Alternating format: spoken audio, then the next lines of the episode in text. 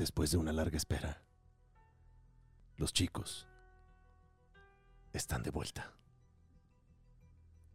Pero no están solos. Vienen.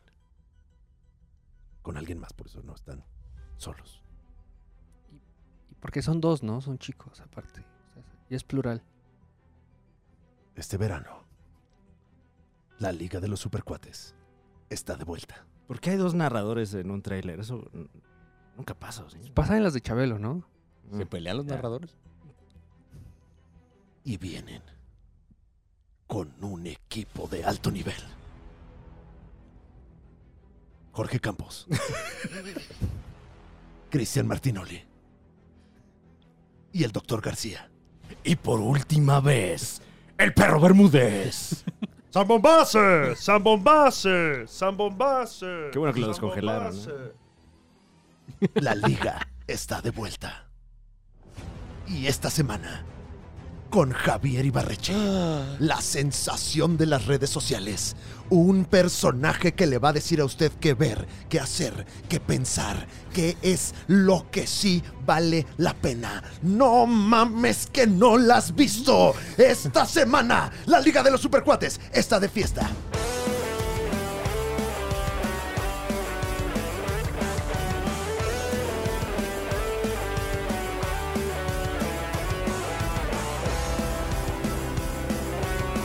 Liga de los Super Cuatros. Están de vuelta con la vela suelta, no importa que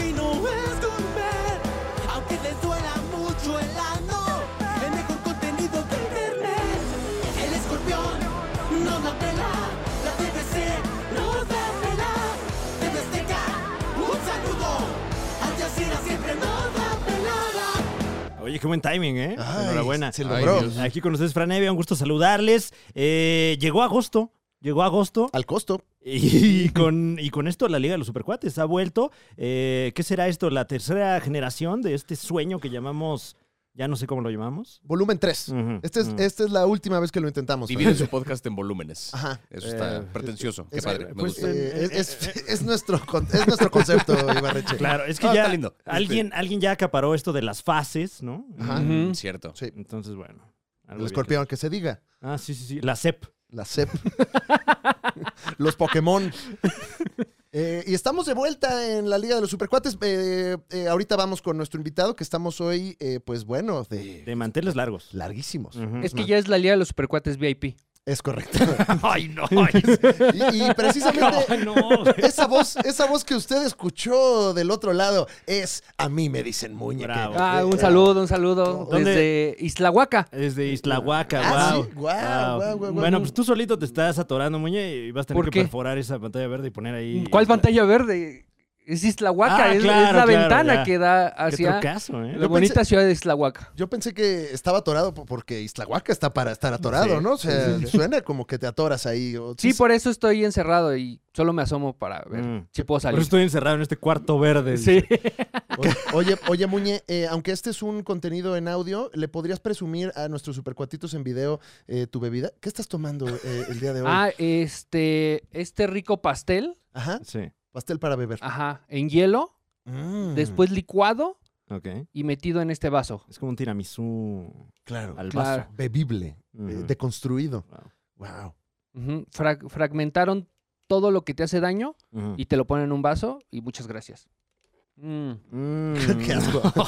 Qué asco. Tira mi slurp. No mames, me dio, di- me dio diabetes por asociación. Está rarísimo Se eso. me contagió la diabetes. Ay, y hoy está con nosotros Javier Ibarreche. ¡Eh! Qué placer estar aquí Bienvenido. en la Liga de los Supercuates. Qué bonito. Eh, sí, la verdad es que sí. Qué gusto que estés aquí. No, qué de gusto verdad, que estemos gracias por la arrancando. invitación. No, hombre, Javier, además, este, eh, um, estamos muy sorprendidos con toda la cantidad de contenido que ves.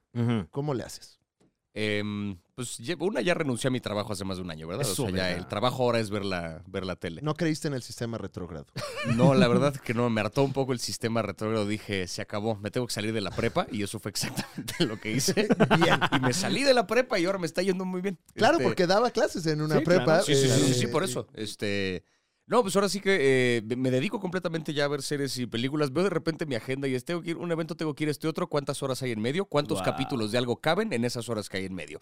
Y eso es a lo que me dedico. Viviendo el sueño, ¿eh? Completamente. ¿Qué, qué andas viendo ahorita en, tu- en estos espacios de tu agenda? por en ejemplo? este momento estoy recién le empecé Demon Slayer. Se me dijo y se me dijo y se me dijo que se, porque no soy mucho de ver anime, pero ese en particular me lo ha recomendado Así de Imparable. corregirte, Muñe. Te va a Sí, decir ¿eh? que se Uy. llama, ¿cómo? ¿Cómo se llama, Kimetsu no? Yaiba, discúlpeme no, usted. es que Yo este digo el título en inglés porque yo veo en la portada de Netflix dice Demon Slayer. Sí, pero Muñe es un purista. Eh, viene de familia japonesa.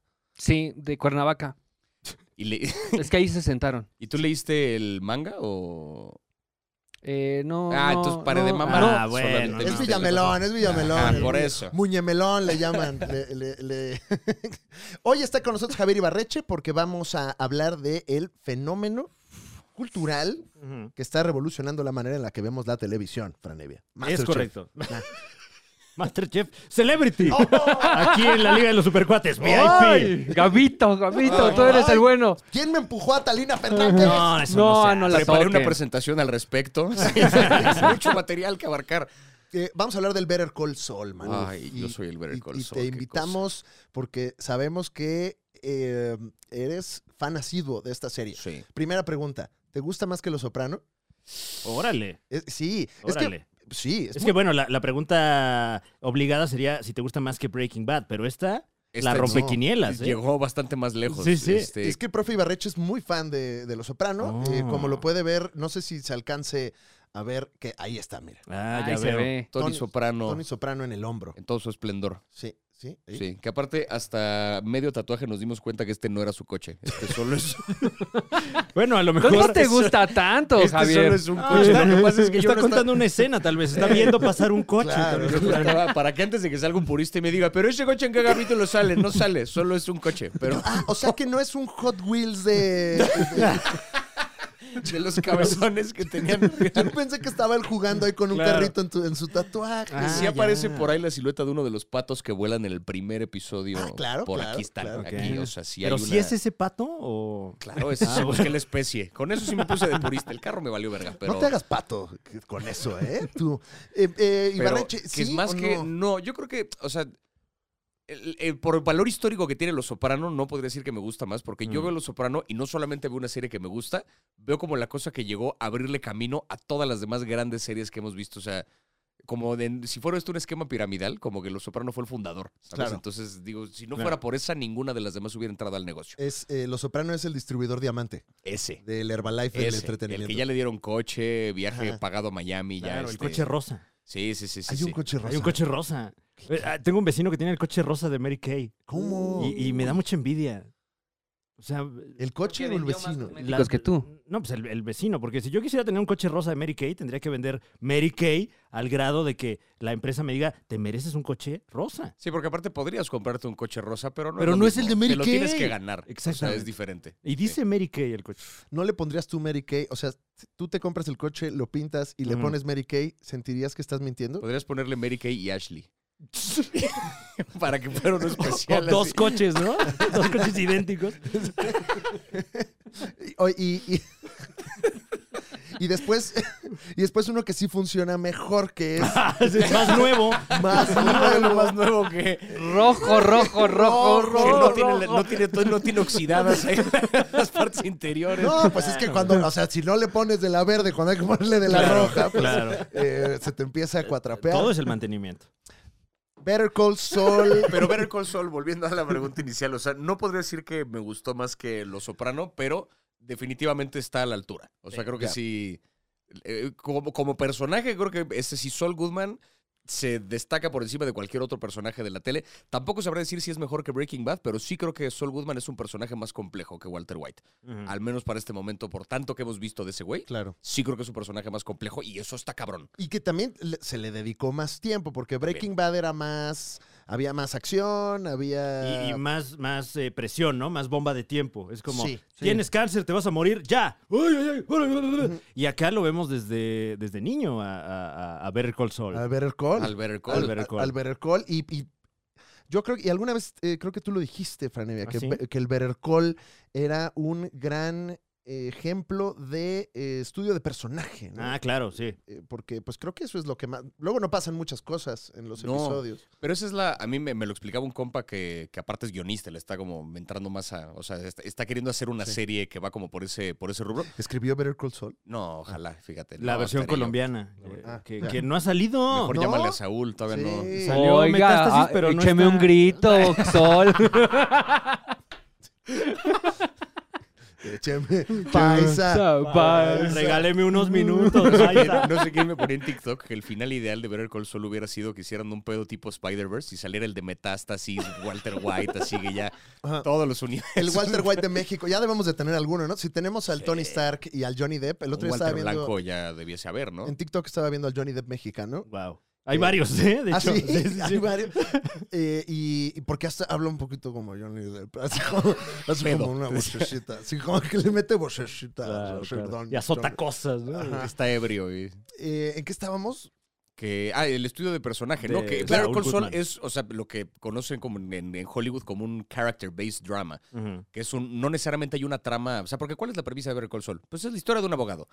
Como premisa realmente no te dice mucho, pero la evolución del personaje es la que realmente te lleva... O sea, lo que es muy fascinante es ver cómo un cabrón neta va cambiando con cada decisión que toma. No tiene una premisa ingeniosa como la podría tener, no sé, Lost, que es una cosa de y un avión de pasajeros en una isla y de repente cosas raras que hay una premisa interesante, un final que es una mierda, pero hay una premisa interesante ahí. Con Better Call Saul no, es el desarrollo del personaje y eso es lo que está muy cabrón porque sí lo desarrollaron como yo no había visto ningún otro personaje jamás en ninguna serie de televisión. No. Y, y, eh, a mí me parece muy innovador que, que si buscáramos la premisa, eh, pues es la historia del abogado de Walter White, ¿no? Tal cual. Mm. Y esa premisa llega hasta el final de la serie. Sí. Entonces, eh, hay anticipación de lo que sea que vaya a pasar porque no tienes la premisa antes, ¿no? Entonces, a, a mi parecer, creo que por eso tiene tanta valía dramática Better Call Saul, porque yo nunca había visto algo así. No, porque aparte fue Mm. precuela y epílogo. O sea, fue precuela y secuela al mismo tiempo, porque es todo lo que pasó antes, todo lo que pasó después. Hizo un sándwich de Breaking Bad. Yo tengo que aquí entrar desde Islahuaca Nah. a diferir, porque Vince Gilligan desde el 2015 dijo, esto no es una precuela. Oh, bueno. ¿Así dijo? Así dijo. Ah. Oh, y se enojó. Ah, se enojó, Ajá. porque le preguntaron, ¿qué es esto de hacerle una precuela a Breaking Bad? Dijo, a ver, esto no es una precuela. Saxi. Sáquese de aquí. Sáquese, nene. Eh, no, lo que decía Vince Gilligan es, es la historia de Saul Goodman en el mismo universo de Breaking Bad. Pero no es una precuela, no, no, no vamos a establecer eh, cómo llega Walter White a, a, a- a donde está, sino vamos a establecer un personaje que convive en el mismo universo Claro. antes de que estallen los, los eventos de Breaking Bad. Ahora, en nivel de producción, eh, Vince Gilligan utiliza el crédito y el prestigio que tiene Breaking Bad para con esa calma desarrollar un personaje que siempre intenta hacer las cosas bien y el universo le demuestra que no, que así no lo va a lograr. Cada vez que quiere hacer algo bueno, eh, las represalias regresan y le y lo hacen sentir que el camino correcto es ser tramposo, ser malo y engañar a la gente.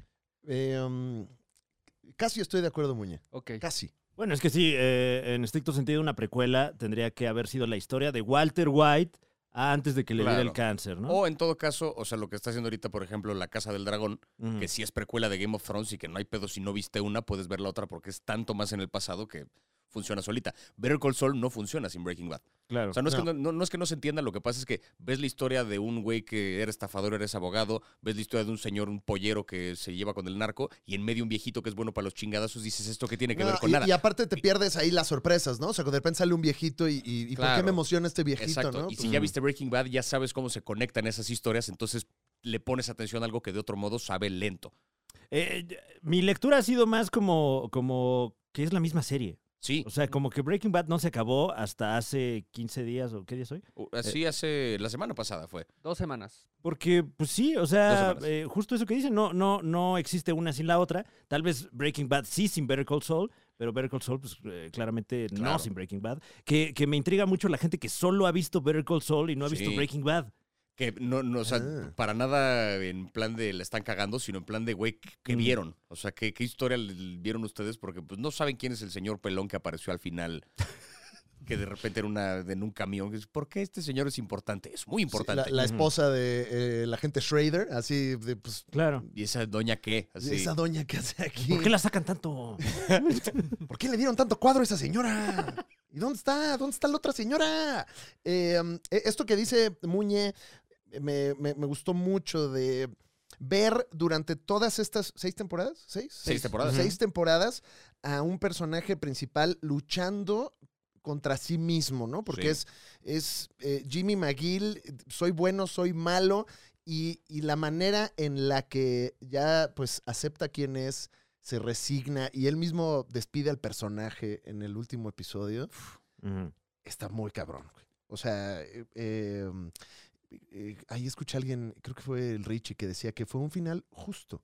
Sí. Sí, Un final justo. sí, porque no fue ni feliz ni fue trágico particularmente. Era el final que merecía el personaje que merecía ese universo.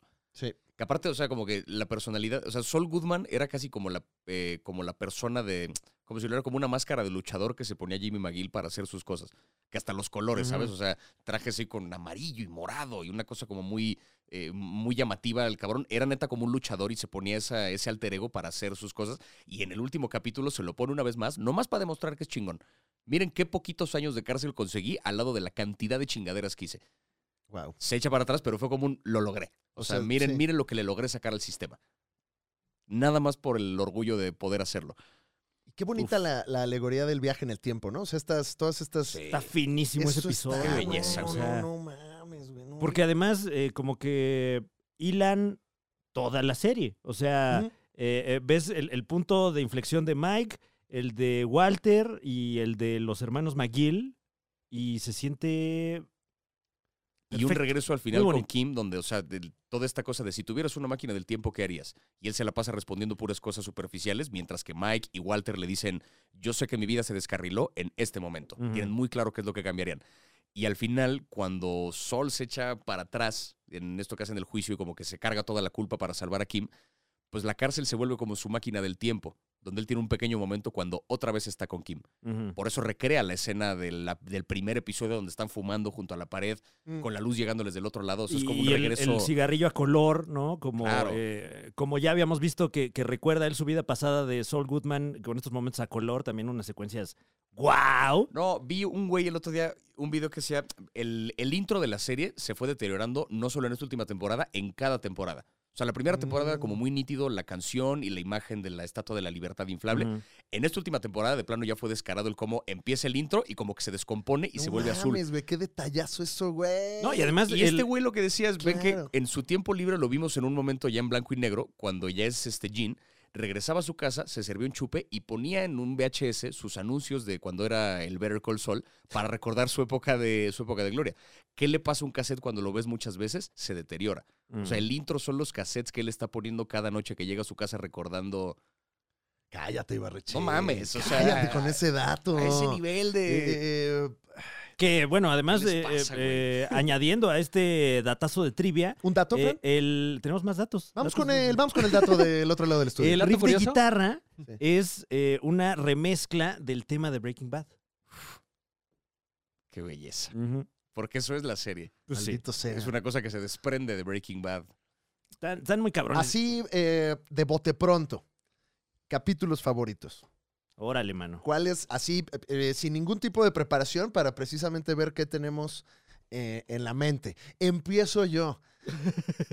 Eh, el capítulo de El juicio en el que se chinga a Chuck, ¿no? El del Ah, celular. bueno, sí, Ese- sí, sí, sí, sí, sí. ese- Uf. El capítulo ese es en la tercera temporada. Que esa es una construcción de tres temporadas. O sea, es tres temporadas para llegar a ese, a ese momentazo, man. Porque aparte son hasta casi dos series, que es la, o sea, tres temporadas de la historia como de los hermanos McGill y luego ya tres temporadas de la transformación en Saul Goodman.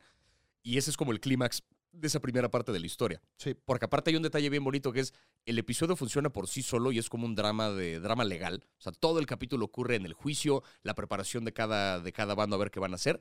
Vemos esta trampa que le prepara este Jimmy a su hermano con lo de la pila, pero por ahí no deja de funcionar como una precuela, entre comillas, porque le hace un buen guiño a Breaking Bad, que es que de repente el hermano choca con Hewell. Y nosotros sabemos que ese güey tiene manos mágicas. No sabemos qué le quitó, no sabemos Sí. qué le puso, pero sabemos que algo acaba de ocurrir ahí. Está muy fino, sembrado muy fino. Muy bonito ese detalle. Y, y justamente remata al final eh, to- toda esa trama de estas tres primeras temporadas, ¿no? Sí. Eh, cuando volvemos a ver a Chuck, que, que antes de eso yo sí dije, bueno, ¿y para qué me enseñaron todo del hermano? Y con una sola escena ya lo, lo, lo amarraron al momento en el que decide dejar de ser Saul Goodman, que es una visión... O sea, ¿hace cuántos años se les ocurrió eso? Está muy cabrón. Se ve que Vince Gilligan, esto estaba, o sea, estaba armado, Claro. así estaba armado el paquete. Esto no se le ocurrió el año pasado. O sea, esto el güey en 2014, 2013, cuando terminó Breaking Bad, dijo, Saul Goodman acaba aquí. Sabía qué pedo. ¿Episodio favorito, Fran? Em, yo creo que porque lo tengo muy fresco, pero me gustó mucho uno de los ya últimos episodios, Nippy. Uf. No sé si es el penúltimo, antepenúltimo, que es casi todo en blanco y negro y es eh, pues las aventuras de Jean, que, que es más o menos este... El eh, mejor anuncio de Cinnabon que has visto en tu vida. Exactamente, exactamente. Sí, sí, sí. Que buena uno. parte del episodio es el guardia tragándose un Cinnabon, pero está... Carajo, es cine. O sea, ¿Qué? porque... Es- es- estás, viendo, estás viendo Ocean's Eleven, Sí, sí, sí, sí, sí. pero versión centro comercial. Una- un- el montaje, el montaje de, de- de- de- con el guardia cuando están, que está, sucede como a la mitad del capítulo, qué chulada, güey. Sí, el, el detalle de que eh, nada más porque pulieron un espacio muy pequeño de- del, eh, del pasillo, todo está a punto de valer verga. Porque aparte tú piensas cuando la doña dice, oye, ¿puedes eh, pedir que pulan acá? Tú dices, lo van a cachar, güey. Va a llegar el de la barredora esta justo cuando el güey esté robando. Ándale. No, ya había pulido, solo se tropieza y se Con eh, la caída estilo mi pobre angelito. Puta. No, wow. Qué belleza, güey. Y escupe el café. Y- los- y eso, está cabrón que te hagan, o sea, la tensión que generan con una cosa tan mundana como es, pues, Sí, robarse unos trajes. Robarse de unos un trajes. Liverpool. de un Liverpool.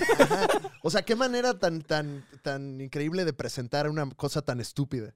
Y, y bueno, también el, el detalle de, de cómo empieza a engañar a la señora que eventualmente es su perdición, La que también me parece finísimo como eh, que sea una, una señora de la tercera edad eh, quien le, le da su merecido haciendo un callback a la primera temporada en la que... Cuando el güey les hacía el paro y les ayudaba a hacer su testamento y luego las manipula. y- Sí, que aparte Mm, hay- Y ahí yo no había pensado en eso, porque aparte ahí yo lo vi como que el güey se enfermó de poder. Mm. Porque ahí fue cuando tuvo una probadita, o sea, es como un adicto, ¿sabes? Que es un ya me había limpiado de ser eh, el Better Call Saul y de repente un segundito probé otra vez. ¿Qué se siente ponerme este anillo? ¿Qué Sí. se siente armar una estafa? Y te enganchas otra vez luego, luego. Pero además güey. casi brinca no a, a ser Saul Goodman otra vez, sino ya a ser Walter White. O sea, Sí. porque cada vez que brinca casi mata gente. O sea, está a nada de matar a dos personas en 24 horas. Sí.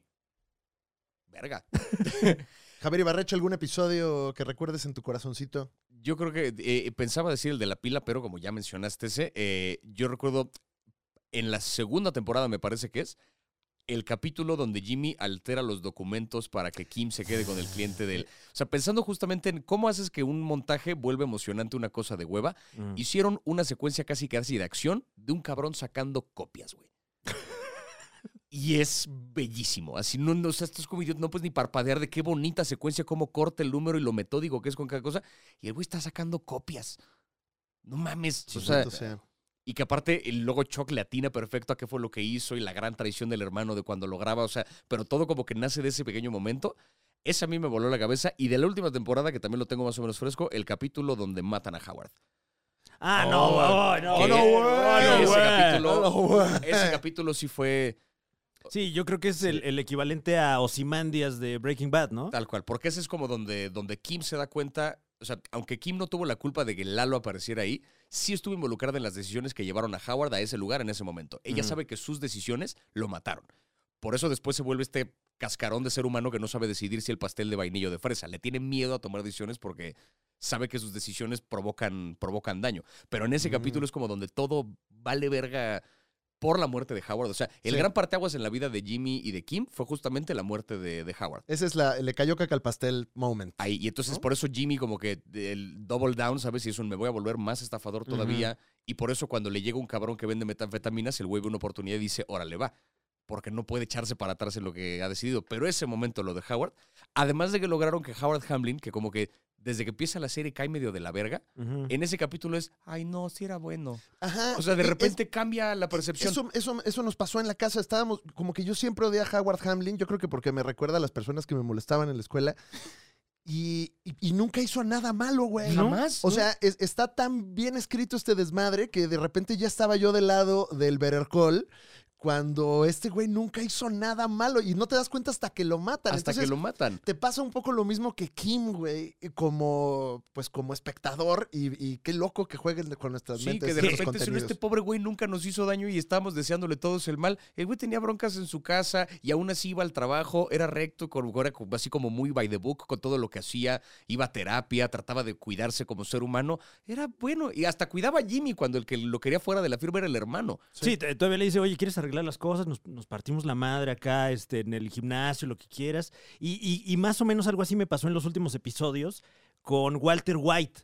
O sea, como que viendo Breaking Bad, de repente pues le vas a Walter White, ¿no? Sí. Dices, ah, que gane este pinche pelón. Pero cuando ves a Walter White en Better Call Saul, es una persona horrenda. Horrible. Horrible. O sea, me caga Walter White en, en lo poco que sale en Better Ya Call Saul. cuando le descremas ya toda la familia, o sea, la- la- las cosas que, que te alimentan, pues la parte que no es el Breaking Bad, eh, pues es, es una persona de la chingada, güey. Sí, siempre está quejándose, regañando gente, eh, haciendo cosas sin importarle a quién está molestando. Pendejeando. a- Si tuvieras una máquina del tiempo, a ver, güey, el viaje en el tiempo no se podría. Porque, ay, ya, por Dios, Ay, es un ejercicio hipotético, cabrón. Ah, señor. Eh, Jesse Pinkman de Niño Señor, qué risa. Wow, wow. El niño señor. Steve Buscemi ahí, ¿no, chavos. Sí. Yo, bitch. Pero eh, creo que hasta eso lo, lo metieron bastante bien. O sea, las secuencias en las que sale de niño señor, Sí. eh, pues está hasta eso escondidito, ¿no? Porque una, en una traen el gorro de que acaban de secuestrar a, a Sol. Entonces, Sí. como que medio da el gatazo si ves ambos episodios Sí. back to back. Y el otro, pues, es la, la secuencia con Kim, que pues ahí ya, o sea, sí, no Eh, se ve joven, pero qué buena secuencia. Sí. Sí, era sí. necesaria, justo para que como que se pasan la batuta. Es la última vez que Kim vio a Saul Goodman en un chingo de tiempo, la primera vez que, que Jesse lo va a ver, o sea, y que justo Jesse y Kim son como el paralelo con respecto a Sol y Walter. Son los accesorios, güey, de los esta que, gente los que horrible. fueron víctimas de algún modo del protagonista, pero que también tomaron sus propias decisiones que Claro. también hicieron chingaderas. Pero que tienen una, tienen todavía como que un compás moral no tan descompuesto. Y que por eso uno quiere que se salven y por eso es bonito que al final de sus respectivas historias sí se salvan. Es como de, güey, hubo justicia. O sea, este Bueno, güey no... Yo creo que más eh, Jesse Pinkman que, que Kim Wexler, ¿no? O sea, porque Pero ella al final vuelve a ser abogada, ¿no? O sea, como que cuando vuelve a entrar es como de, pues aún tengo mi licencia, o sea, como que vuelve a ejercer, o es voluntaria Los- en esta los- madre. Los dos vivieron sus cosas, Fran. Es que, eh, o sea, para ese momento ya Kim lleva seis años pasando la de la verga ahí en Florida, este, contestando teléfonos, ¿no? Y Jesse estuvo un año Cogiendo de esclavo. lento. Ah, bueno, Cogiendo- bueno, sí es verdad, es verdad. Y Jesse estuvo un año de esclavo ahí, este... Sí, es que sí son como, como años perro, ¿no? O sea, un año de esclavo, pues son como este 20 años. de- Sí. Sí, y Uf. 13 años de esclavo, eso es una película. Es una 12 película. años de esclavo. ¿Los 12? Ah, bueno, es que la yo le secuela es la de 13 años. De... Es que hubo un año que no lo contaron. Era Año bisiesto, Era- entonces, ajá, claro. Sí, sí, sí. Eh, Muñe, ¿tienes tú algún episodio favorito desde allá? ¿Desde dónde estabas, perdón? Islahuaca. Ah, Islahuac. ok. Sí, yo creo que un episodio clave que no fue tan significativo en la serie, pero muy importante para la historia, creo que es eh, Carrot and Stick, que es cuando van con los Kettleman otra vez. Ah, y Investigaste el nombre, ¿verdad, güey? Porque Sí. nosotros no veníamos preparados y tú sí. Sí, dije, El ¿cómo de las copias y el de... Temporada 3, escrito por. Ajá. No, eh, eh, en, esta, en, en este episodio eh, van con los Kettleman otra vez para tratar de empezar esta como trampa que le van a, a hacer a Howard. Y ahí Kim está más, eh, está más corrompida que, que Sol. O sea, Kim es de, ah, sí, pues le hablo al, al de IRS ah, claro. y, y más te vale que no hables, que no digas nada. Yo creo que ese es un, un episodio muy importante porque en el camino en, en donde todo se rompe con la muerte de Howard o con el asesinato de Howard, Kim iba más adelante en ser un Saul Goodman que el mismo Saul. Ujú. Nada más que como matan a Howard, ella se, eh, se arrepiente de todo, abandona, huye y, al- y Sol, al contrario, eso detonó a que se volviera más corrupto, este, con, con menos moral. Entonces yo creo que ese episodio para mí fue muy significativo hacia dónde iba a terminar ¿Ese todo. es el primero o segundo de la última temporada? Temporada 6, episodio 2. Dos, Mm. el segundo. así es. Sí, claro, porque justo este, Ji- Jimmy es el, es el carrot y pues Kim es el stick. Ajá. ¿no? O sea, ella es la que llega a regañar a estos cabrones este, a- Sí, él les ofrece dinero y ella dice, no, no, no, no. Ya Claro. les ofreciste dinero, ahí les va el putazo. Sí, porque aparte, antes de que ella se. O sea, en el episodio posterior a la muerte de Howard, antes de que ella se arrepienta y abandone su vida con, este, con Jimmy, es este pedo de cuando van al funeral de Howard. O sea, digamos, eh, Claro. Kim no fue responsable de la muerte de Howard porque eso fue un pedo de que el narco, Lalo, cosas que hizo Jimmy por su cuenta. Pero en el funeral, mientras Jimmy está así como tartamudeando, no sabe ni qué decir, Kim es la que termina de matar la reputación de Howard, asegurándole a la esposa. Yo sí vi que tenía problemas y sí lo vi que de repente, y no sé qué, o sea, Se andaba ya escuchando mucho este grupo firme. y le dice cosas bien horribles como esa. Entonces, El otro día lo, lo vi que fue por una de esas hamburguesas que llenan de queso y... Ay, no. Ya, ya, ya fue. va- visita mucho el Chambao. Y el Sonora Grill Zona Tiene ahí un locker con su pomo, yo lo he visto. Sí. A Sonora Grill y se la pasó en el baño. O sea, es En el Angus ya lo saludan de nombre. cosas bien horribles. Entonces ella es la que termina de matar la reputación de, de Howard. Y por eso luego, luego es cuando dice que es que eso es bien cabrón, que le dice a Jimmy, nosotros no nos hacemos daño mutuamente, pero sí le hacemos daño a todos los demás. Mm. No podemos estar juntos por eso. Verga, güey. Qué cosa tan horrible para cortar. Uf. Uy, uy. Uy. Uy, uy. Me, me- me late mucho también, ya, ya que terminó la serie, como que en retrospectiva, eh, esta onda de que Jimmy McGill nada más está buscando quién le haga segunda en sus desmadres, ¿no? O sea, al principio es su compa Marco, el del, Sí, el del anillo. el del anillo, y luego mucho rato Skim, y ya que no tiene a nadie, como que ve a Walter White y de ahí se agarra, ¿no? Como por a lo mejor este sentimiento de, de abandono, y es cuando se va a la verga el güey, o sea, como que no sabe estar solo. Claro, y que seguro tiene un rollo que ver ahí con los de su hermano, que como que nunca realmente lo quiso, pero él también. Es que eso está bien cabrón porque cuando revisas el, el pasado que nos cuentan de Jimmy, sí era de la verga.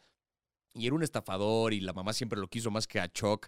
O sea, también entiendes un poco por qué el hermano le guardaba tanto rencor, pero después Jimmy sí estaba intentando ser bueno y el hermano no lo dejaba porque como que le gustaba reafirmar el, aunque yo estoy loco, tú eres el que es de la verga. Sí, y era también... una dinámica bien tóxica. ahí. Eh, como que por contraste, Chuck se veía más bueno, ¿no? Porque, Claro. porque es este güey súper cabrón, el mejor abogado del Lo, mundo. lo cubría el con el hermano ¿no? idiota, ¿no? Ajá. Qué cabrón, güey. Lo- lo- me, me gustó mucho que también eh, para los últimos episodios llevaran al abogado este todo menso. Sí. al. ¿Cómo Eh, se llama? Bill Oakley. a. Bill Oakley, que creo que también fue una cosa como de justicia de, a ver, güey, la neta, pues siempre te traté de la cola, eh, vente para acá para que pues vivas este, o no sé cómo lo lean ustedes, ¿no? Pero yo sentí que también fue una cosa como de redención de... Ujú. eh, No, y, y como que hasta le deja el negocio, ¿no? Porque ya empiezas a ver las, las bancas con la cara de Bill Oakley y este, espectaculares con la cara de Bill Oakley. Y Claro. ya no está del lado de la fiscalía, sino que ahora. Es de abogado. es el Better Call. Oakley. Ujú. Better Call Oakley. Wow. Ojalá próximamente nueva serie. Ay, El Better Call Oakley. claro. Eh, esto que dice Jimmy, eh, también conocido como el Better Call, de mm, echarse la culpa de todo lo que pasó. Porque cuando está confesando, él Sí. dice que, que sin él esto no hubiera sucedido, ¿no? Inclusive el Breaking Bad. Sí. Eh, que, que es, ¿Es él como agarrando toda la culpa o sí es la pieza fundamental?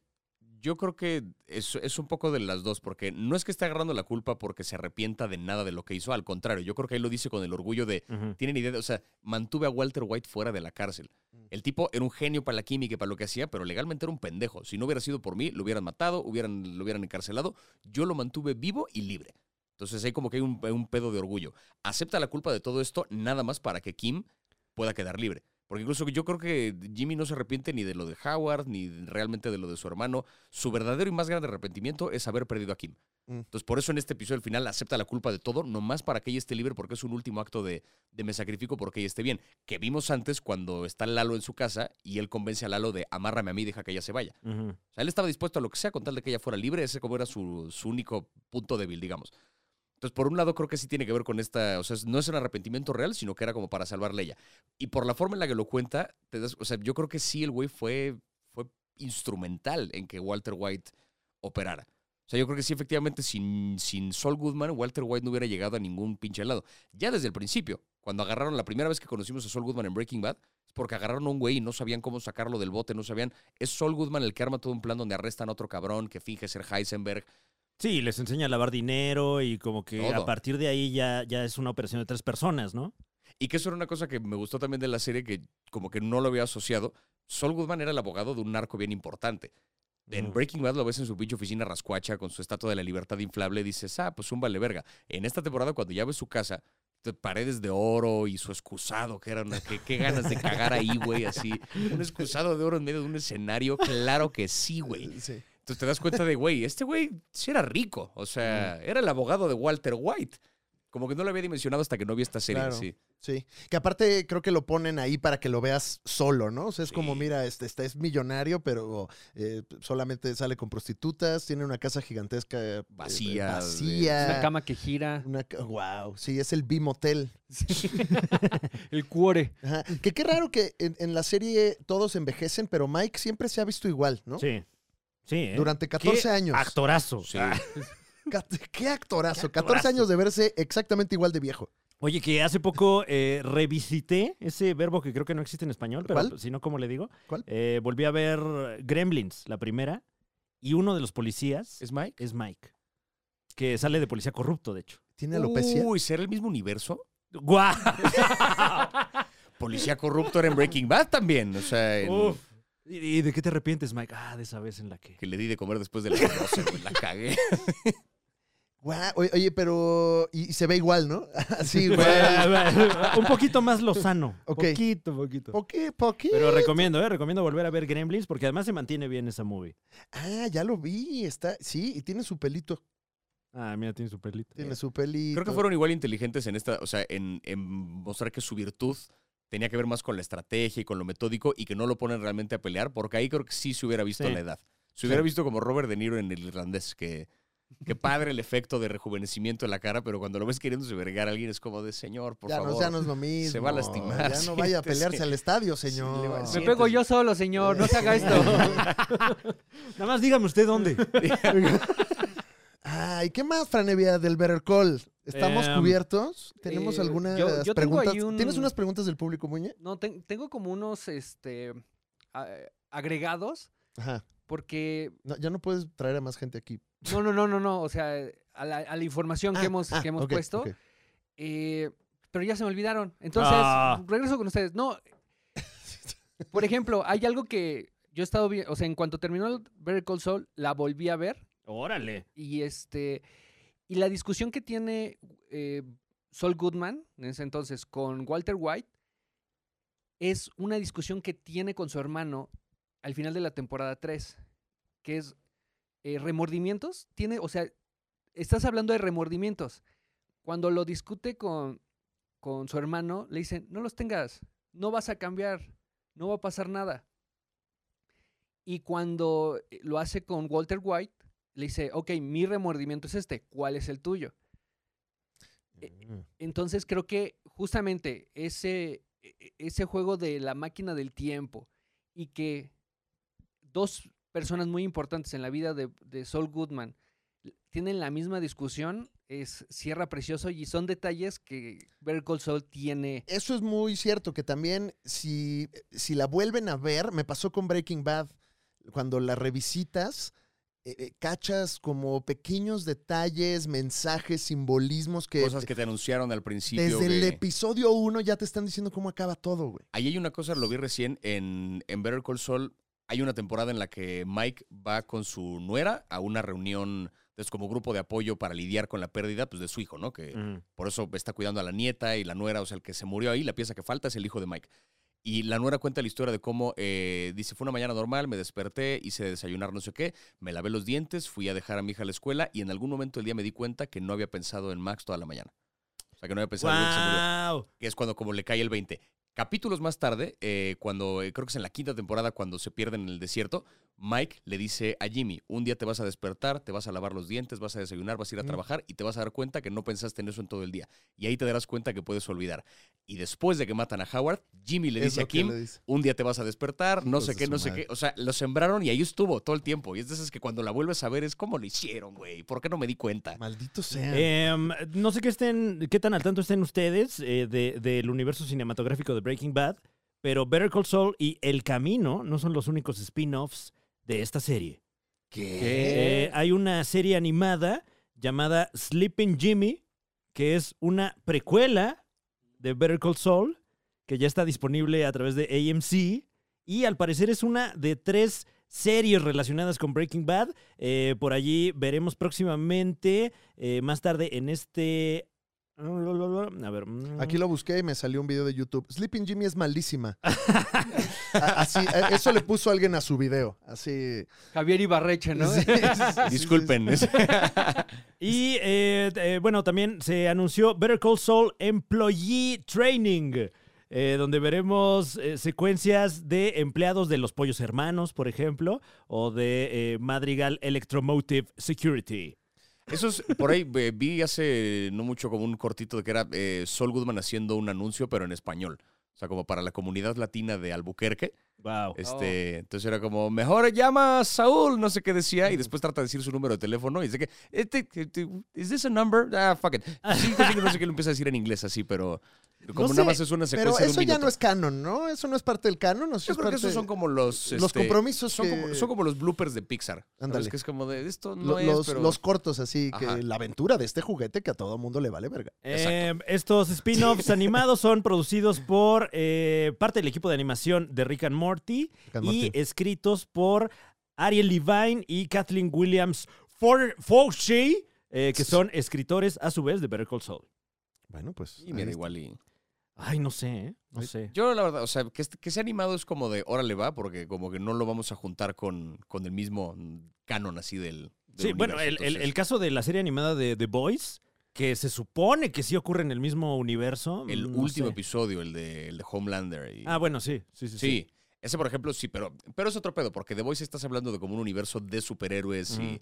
O sea, creo que ahí se presta para que de repente lo animado choque. Pero acá no, acá es eso, es un estudio de un personaje muy complejo. Sí. O sea, en realidad, el rascarle más y ahora la serie animada del no, ya se acabó. Sí, Ah, pues me- es que Aprendamos a estar medio- satisfechos. Yo creo que AMC innecesario, ¿eh? te va a vender hasta el estropajo de Pero. Claro. Pero yo creo que igual lo voy a ver porque qué tal que, que sorprende y es, Es que sí. este, una cosa Pero así ahí- estábamos con Better Call Saul cuando se anunció. Fue como que un spin-off de y de repente enos aquí. Ya no tocan, si es una joya, ¿por qué lo tocan? ¿Por qué vuelven a hacer Karate Kid, Es güey? que nada más les importa, Ya hay un. Karate Kid, güey. Y siete años más tarde aquí. ¿Por qué es la serie más brillante de todos los últimos años? Sí. Pero con otras de, güey, no mames, otra vez Casa Fantasma, ¿no? O sea, no, sab- no entendemos nada, carajo. Eh, Javier Ibarreche, gracias por venir a este concepto. Hablar de Better Call Saul es mi pasión. Un placer, siempre. No se, diga, no se diga más. Usted debe de, de seguir el trabajo de Javier Ibarreche porque es eh, todo lo que usted necesita para su entretenimiento. Y más. Y más, y incluso más. Sí, o sea. O quizás hasta ahí lo que necesitan. O sea, no sé si más, pero lo que necesitan sí. Ahí está, eso sí. Gra- gracias por prestarnos tu credibilidad, de Javier. Oye, por favor. Wow. Sí, de nada, Muñe. Eh, ¿Y algo, algo por allá que, que esté pasando por donde te encuentras, Muñe, nada más para cerrar? Creo que están asaltando. Ah, ok. Wow. Déjenme, voy a detener este asalto. Muy bien. ¡Corre, Muñe, corre! Que le llamen al Call Saul después de que lo agarren. Me, me mama, perdón, nota al pie, que, que sí hasta ese fanservice nos, nos regalaron. Eh, Él se llama Call Saul. Es el Better Call Saul, ya. Que aparte fue lindo porque fue como para dejar claro que en la cárcel no le iba a ir mal. Claro. O sea, claro. él le, le hizo el paro a todos los que están ahí encerrados. Es, güey, Jimmy va a estar bien. No hay pedo. Sí, es como Batman en Arkham, pero al revés. Exacto. Ajá. o sea, lo contrario. Snap tab al revés. Eh, muy bien, pues eh, eh, seguimos con más, Franevia, de Bueno. este exitoso contenido, la Liga de los Supercuates. Ya nos vamos. Gracias, Javier Ibarreche. No, gracias a ustedes de verdad por la invitación. Eh, Un placer. Eh, para, para el muy escaso público que aún no te sigue en redes sociales, ¿dónde lo pueden hacer? Me encuentran en TikTok y en Instagram como arroba Ibarreche Javier. Eh, tengo un podcast este, con Netflix que se llama Nada que Ver y un canal de YouTube que subo cosas cada año bisiesto. Ok. Se llama Yo te lo comparo. Cuando subo cosas valen la pena. Subo muy poquito, pero ahí están y funcionan. y además haces stand-up. Y además hago stand-up también. Este, recién terminé gira, pero pronto fechas nuevas de shows en la CDMX y quizá vuelva a salir pronto con show completo a otros lados. Quién Eso. sabe. Pero entonces ahí estén pendientes en mi Instagram, arroba Ibarreche Javier. Eh, cada semana tendremos invitados aquí en la Liga de los Supercuates para platicar de diversos temas. La próxima semana va a estar, ¿quién? Martí Batres. eh, Es Ya confirmó. ya confirmó. Vamos eh, a hablar de movilidad. Oye, qué orgullo. De lo que no sabe nada, pero... Oye, oye, Ey, oye, ey, espérate. ya, Guárdate esas para cuando esté aquí el ¡No licenciado. politices! ¡Ah, sí es licenciado! ¡Ah, no sabía! Eh, eh, nos vemos, Franevia. Nos vemos. Nos vemos, Muñe. Alex Fernández. Bye.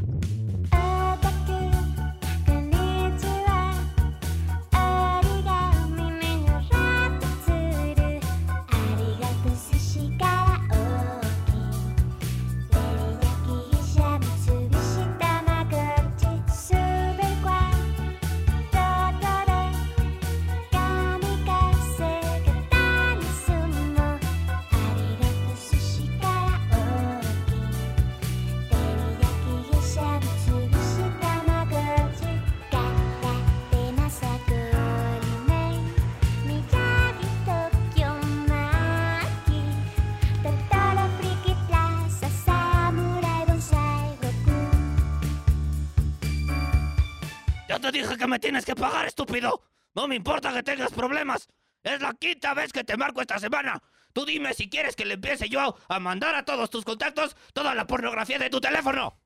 Por eso, me tienes que pagar hoy mismo. Y no sin pretexto, sin excusa. Bueno, espero el pago, cabrón.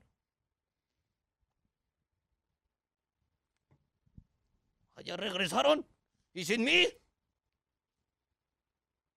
No, esto no se puede quedar así. No. Bueno. Bueno. Mari, cancélame hoy todo.